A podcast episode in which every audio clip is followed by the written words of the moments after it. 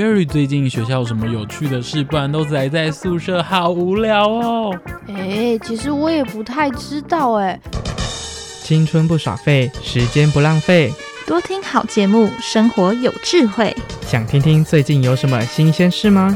欢迎收听四大校园周报。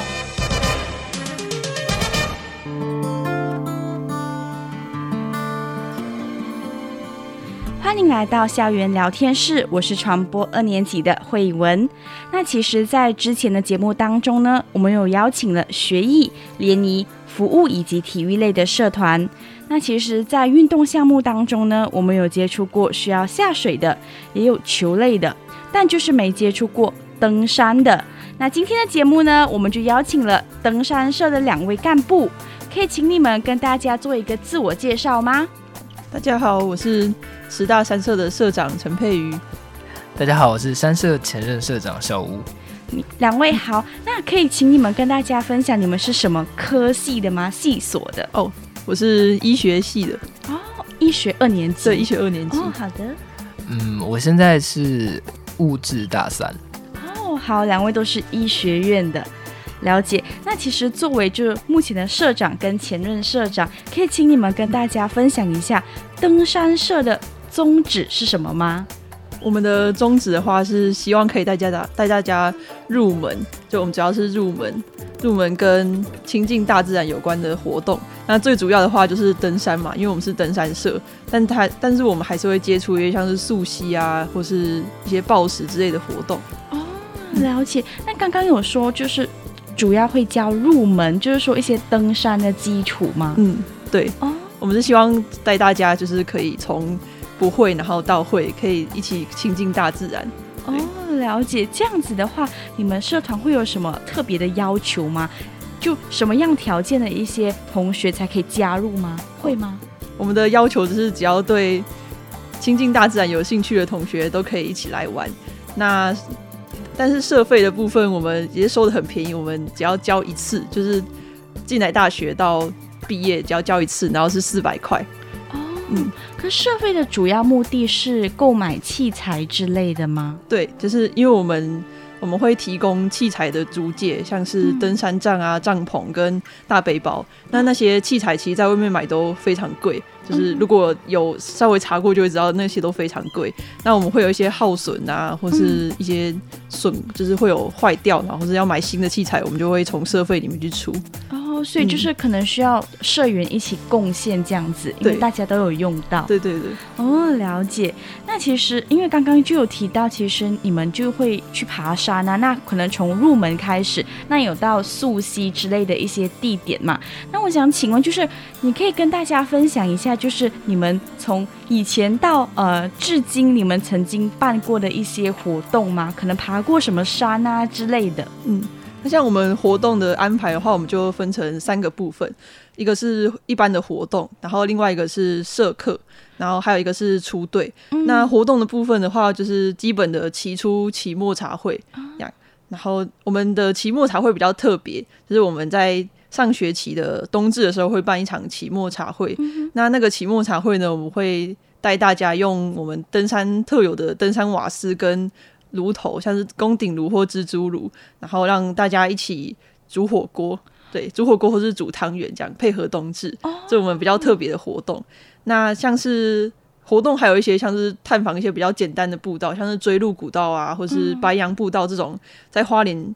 很有名那种观光观类似观光景点，嗯嗯嗯对，就带大家可以用最最初步，然后最简单的方式去认识大自然。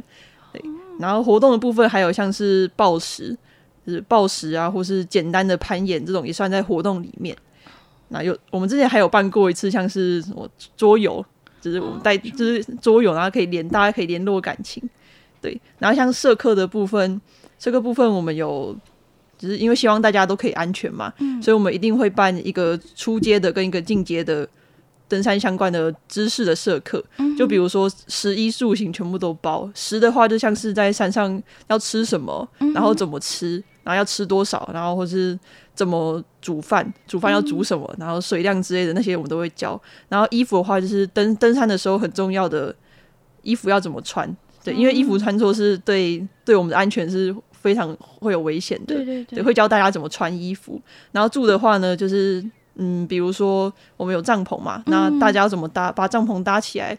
然后我们也有天幕，就是跟天幕就是像那种呃，就是像一个屋顶，对，有只有屋顶，然后没有没有墙壁的那种帐篷。对，然后也会教大家怎么搭天幕。那行的话，就是比如说登山杖怎么用啊，然后路线路线规划怎么规划，然后怎么看地图才不会迷路，然后要怎么样才可以去，怎么样怎么样要取消之类，这些都是我们社课里面会教的。然后我们还会教，我们还有一一堂很特别的社课，就是登山医学。嗯，对，因为在山上安全非常重要，就我们要能够快乐的去，然后平安的回来是最重要的事情。对。然后，那登山社课那个登山医学社课的话，我们会找找以我以前的前社长，他是医学系的学长，对，他现在是急诊科的医生，哇，他对我们很好，他就会回来，就回来教我们登山医学相关的事情，就比如说高山症啊，或是如果遇到虫咬啊，遇到就是遇到什么风寒，然后湿温的时候怎么办，这些都是登山医学社课里面会讲的，对。然后最后一个就是出队。所以就是我们会爬山的行程就都叫出队，那有分一天、两天、三天，或是更多天，五六天这种。嗯、那刚开始的话，我们的规划就是刚开始会简单的，一天的简单的，嗯、然后看看大家，看看大家那个过那个地形的能力，就是爬大石头啊，或者是爬那些过那些树倒掉的树木的那些能力，就是我们基本上一天里面会去看大家的能力这样。嗯、然后两天的话呢，就用到比较多，像是。我们要怎么住哪里啊？然后怎么煮饭啊？这些都是两天的行程，会带大家认识的。那之后，之后比较再更有热情一点的社员，就会我们暑假就会大家一起去爬个五六天的。哇，暑假也有？对，因为暑暑假的话，就是嗯，我们会我们会就是找一些比较有经验的社员，然后一起去五六天的，嗯、因为比较难度比较高，对对，对，就不会在学期中的时候办。哦、对，这基本上是我们的活动的规划。哦，好，那刚刚其实佩瑜你说了很多，诶，感觉你们活动很丰富，对，活动很多，对。可是因为刚刚在这之中啊，你说说了好一些活动，然后我有一些些问题呢，想要帮各位听众呢问问佩瑜。那首先就是刚刚你们有说，就是你们会去攀岩嘛，然后另一个是暴食吗？嗯，暴食是什么意思啊？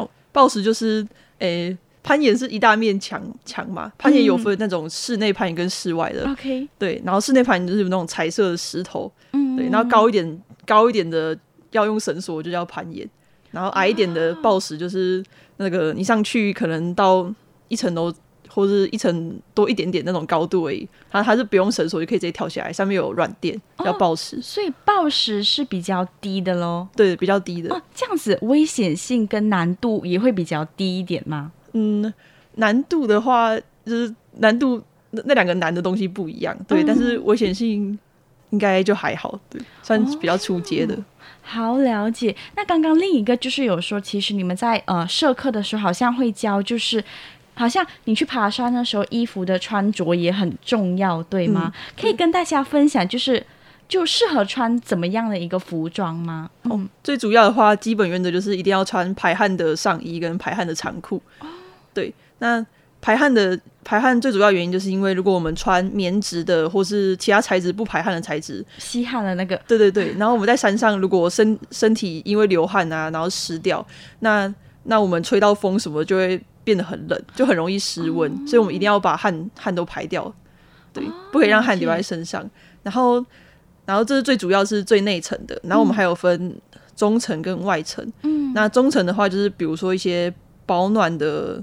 就是比较比较保暖，像是羽绒衣，嗯、然后是发热衣那种，就算中层保暖用的。然后最外层就是防风防水的，像是雨衣。嗯、对，雨衣就是最外层，我们要分对，外中内这样子穿才会安全。哇，这样子很讲究。对，所以每一次出行都要带好这些东西。我我们都会检查大家有没有穿排汗的衣服，然后有没有带。羽绒衣或是保暖的衣服跟雨衣，嗯、雨衣一定要带哦。对，对，不然如果突然什么事情还有东西这样子，如果下雨遇到下雨，然后衣服湿掉很麻烦，所以雨衣是一定要一定必备的。嗯，了解。那其实因为刚刚在分享的时候，一开始其实有提到，就是你们会去到一些地点去爬山嘛。嗯，那可以跟大家简单分享一下，就是你们有去过的一些呃爬山地点吗？比较深入的去进行分享。那那我我讲我自己的好，等下再让那个前任社长补充他他去过比较多地方。OK，好。那我的话，我去过，我觉得最最轻松、最有趣的应该是就是轻松的应该是松罗湖，对，因为它它走进去其实没有很陡，只是都平平平平的这样。嗯、然后它走到湖的那个湖的时候很漂亮，然后湖的那个腹地也很大，很可以扎很多帐篷。对，然后起床的时候。就是它晚，它晚上跟白天跟中午的看起来都不太一样。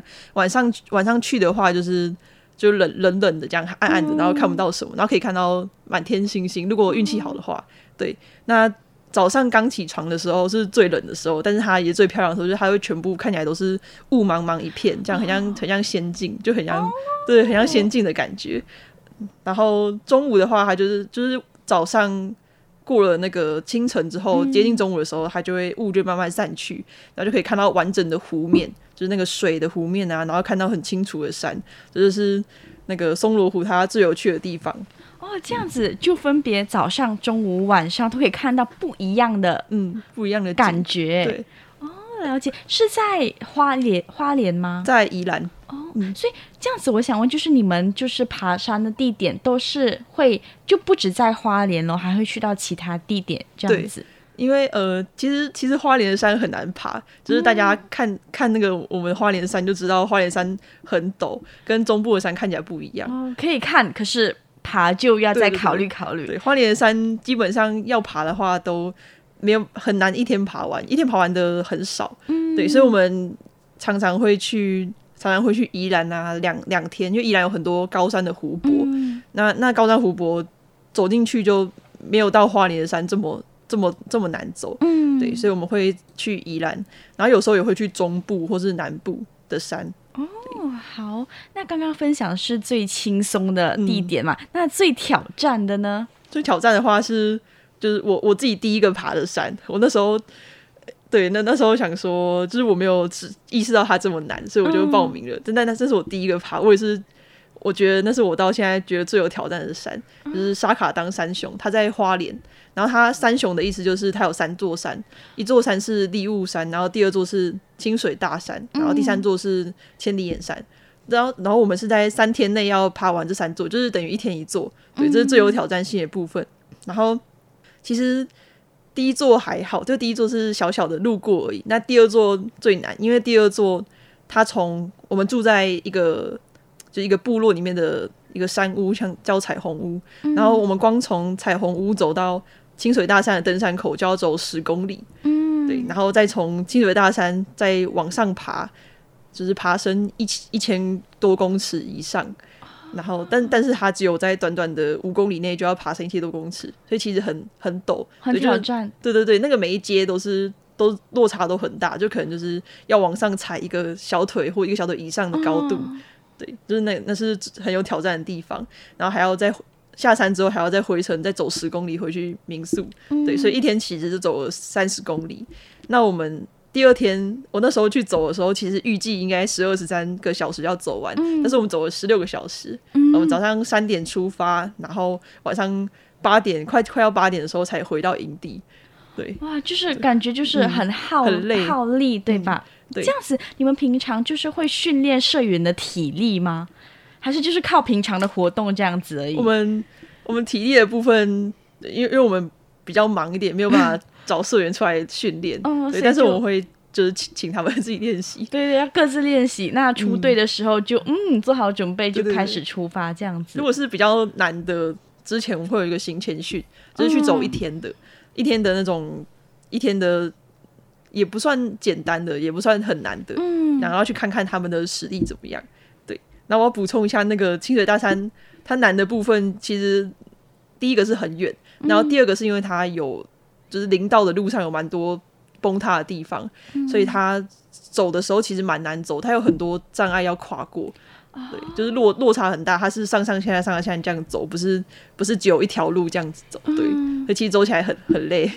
对，嗯、可是这样子你们会担心社员的危险吗？就是如果难度太高的话，会会一一定会，嗯，对，所以我们要出比较难的之前，一定会去走简单的，看一下大家的状况怎么样？对，哦，如果都嗯，如果不行的，就会跟他说，就是请他再去多走一些，然后下次再来。哦，对，就他自己要找其他地点去多走，那下一次再参你们这样子，对对对，或者请他先参加简单的，然后下次再来难的。哦，这样子感觉要挑战高难度的社员，就真的是要很有心哎。嗯，对，因为为为了大家安全嘛。对对，了解。那小吴有什么想要补充的吗？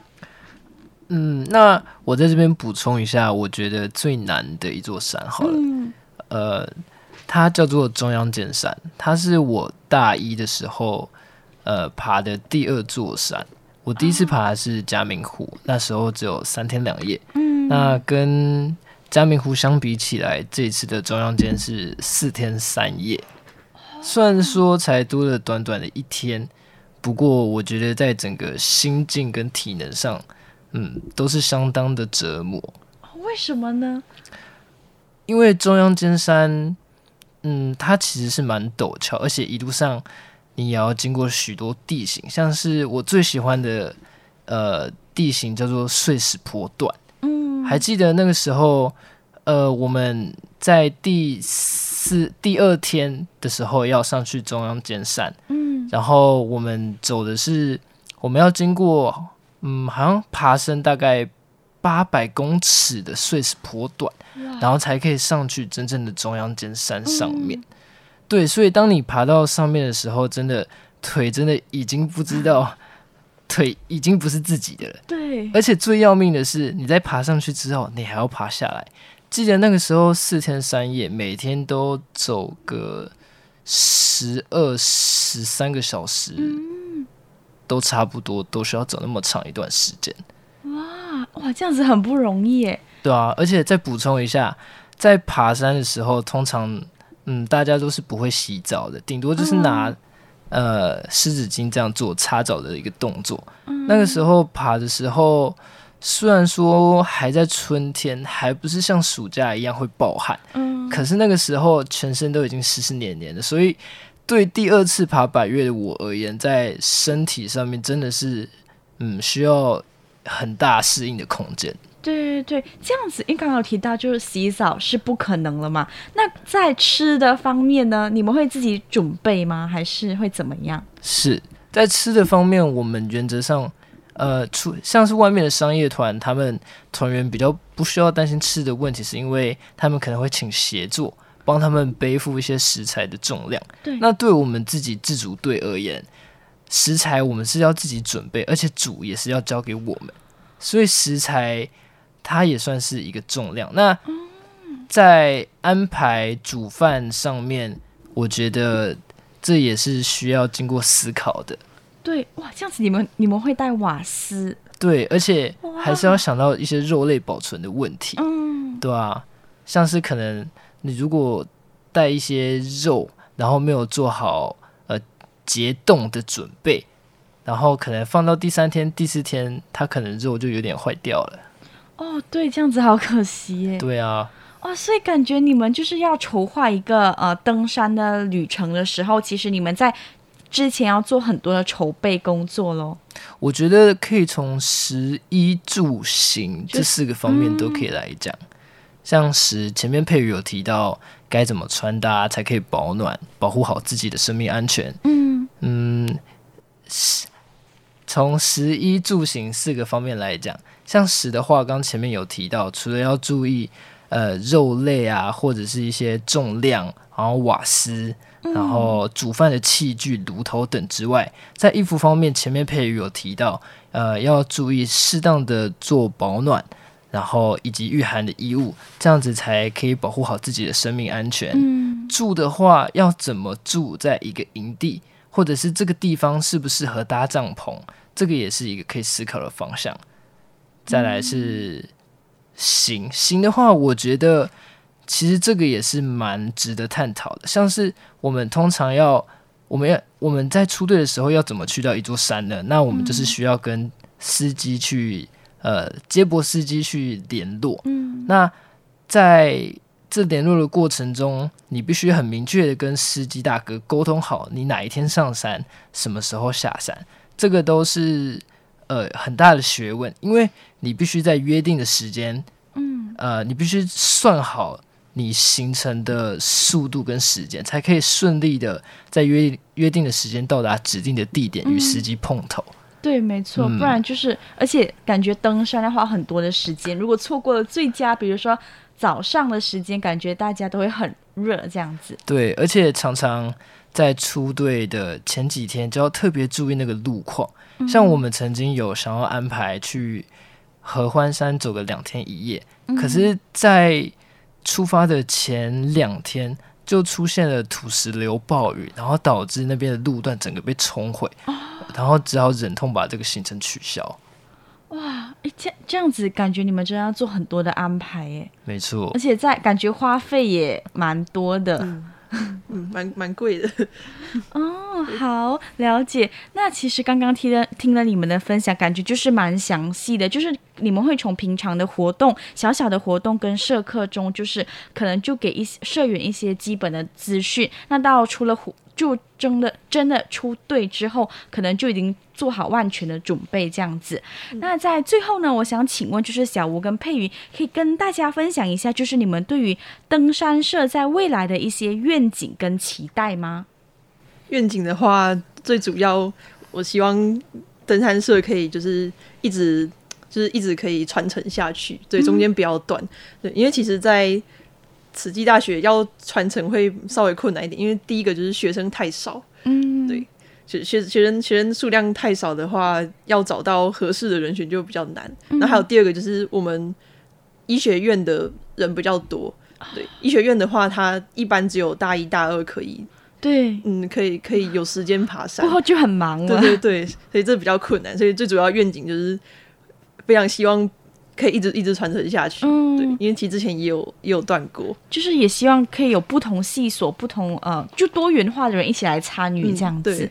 嗯、哦，了解。那小吴呢，有什么作为前社长，有什么呃期待要交给佩瑜的吗？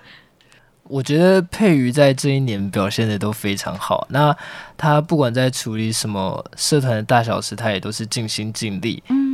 身为一个前社长，佩瑜所经过的一些困难，我也都经历过。嗯，我觉得，呃，尤其佩瑜又是在医学系的状态下，课业繁忙，嗯，要同时兼顾课业跟社团，这本来就不是一件容易的事情。对，特别是登山，我觉得它是有关系到一些生命安全的部分，嗯，所以在一些社团的方面必须特别小心。嗯，没错，感觉会有压力。嗯，所以。我觉得佩瑜真的是辛苦了。对，两位社长都辛苦了。那其实今天的节目呢，在听了我们小吴跟佩宇的分享之后呢，我们就可以了解到他们平常的活动。那他们登山呢，所呃涵盖的地点呢，其实蛮多样的嘛。除了花莲，还有到宜兰，那高难度、低难度的山呢，其实都可以让大家去挑战的。那也欢迎呢，就是呃喜欢登山或者是对山有兴趣的朋友们呢，可以来过来登山社询问和加入他们。那或许在呃参与这些活动当中呢，你可以发现到，哎，花莲台湾的美。那今天呢，再次让我们谢谢佩宇和小吴，谢谢大家，谢谢。湛蓝晴空，在树梢间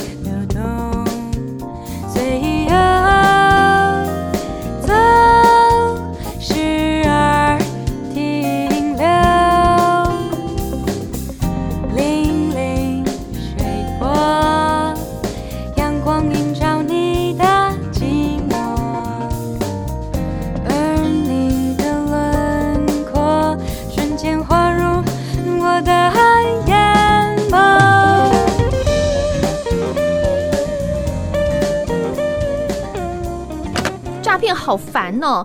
能不能把这些家伙都抓起来啊？放心，有打诈国家队。社区进出的人好像怪怪的耶，怎么办呢？别担心，警察保护你。哦，警察事情真多，当警政署长一定很累。为大家服务是我的职责。阿昭署长来了。